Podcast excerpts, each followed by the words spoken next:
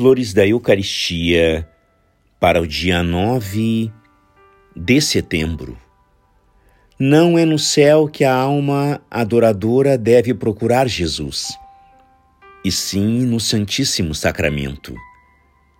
Eis sobre a terra o único tesouro dessa alma, seu único prazer.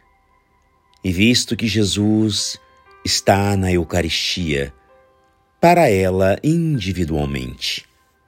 Toda a sua vida se deixa atrair por este sacramento, como o imã para o seu centro.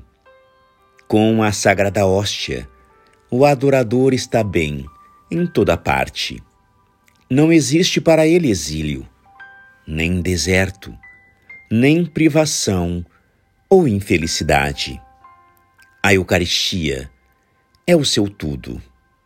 Se alguém lhe quiser infligir um castigo, torná-lo infeliz, fazê-lo morrer de tristeza, que o afaste do Deus do tabernáculo. A sua vida não passaria então de prolongada agonia, e todos os bens e glórias deste mundo ser-lhe-iam pesados grilhões.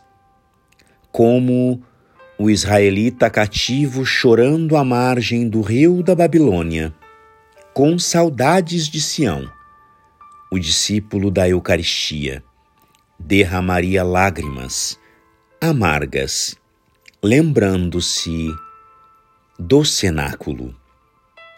Graças e louvores sejam dadas a todo momento ao Santíssimo e Diviníssimo Sacramento.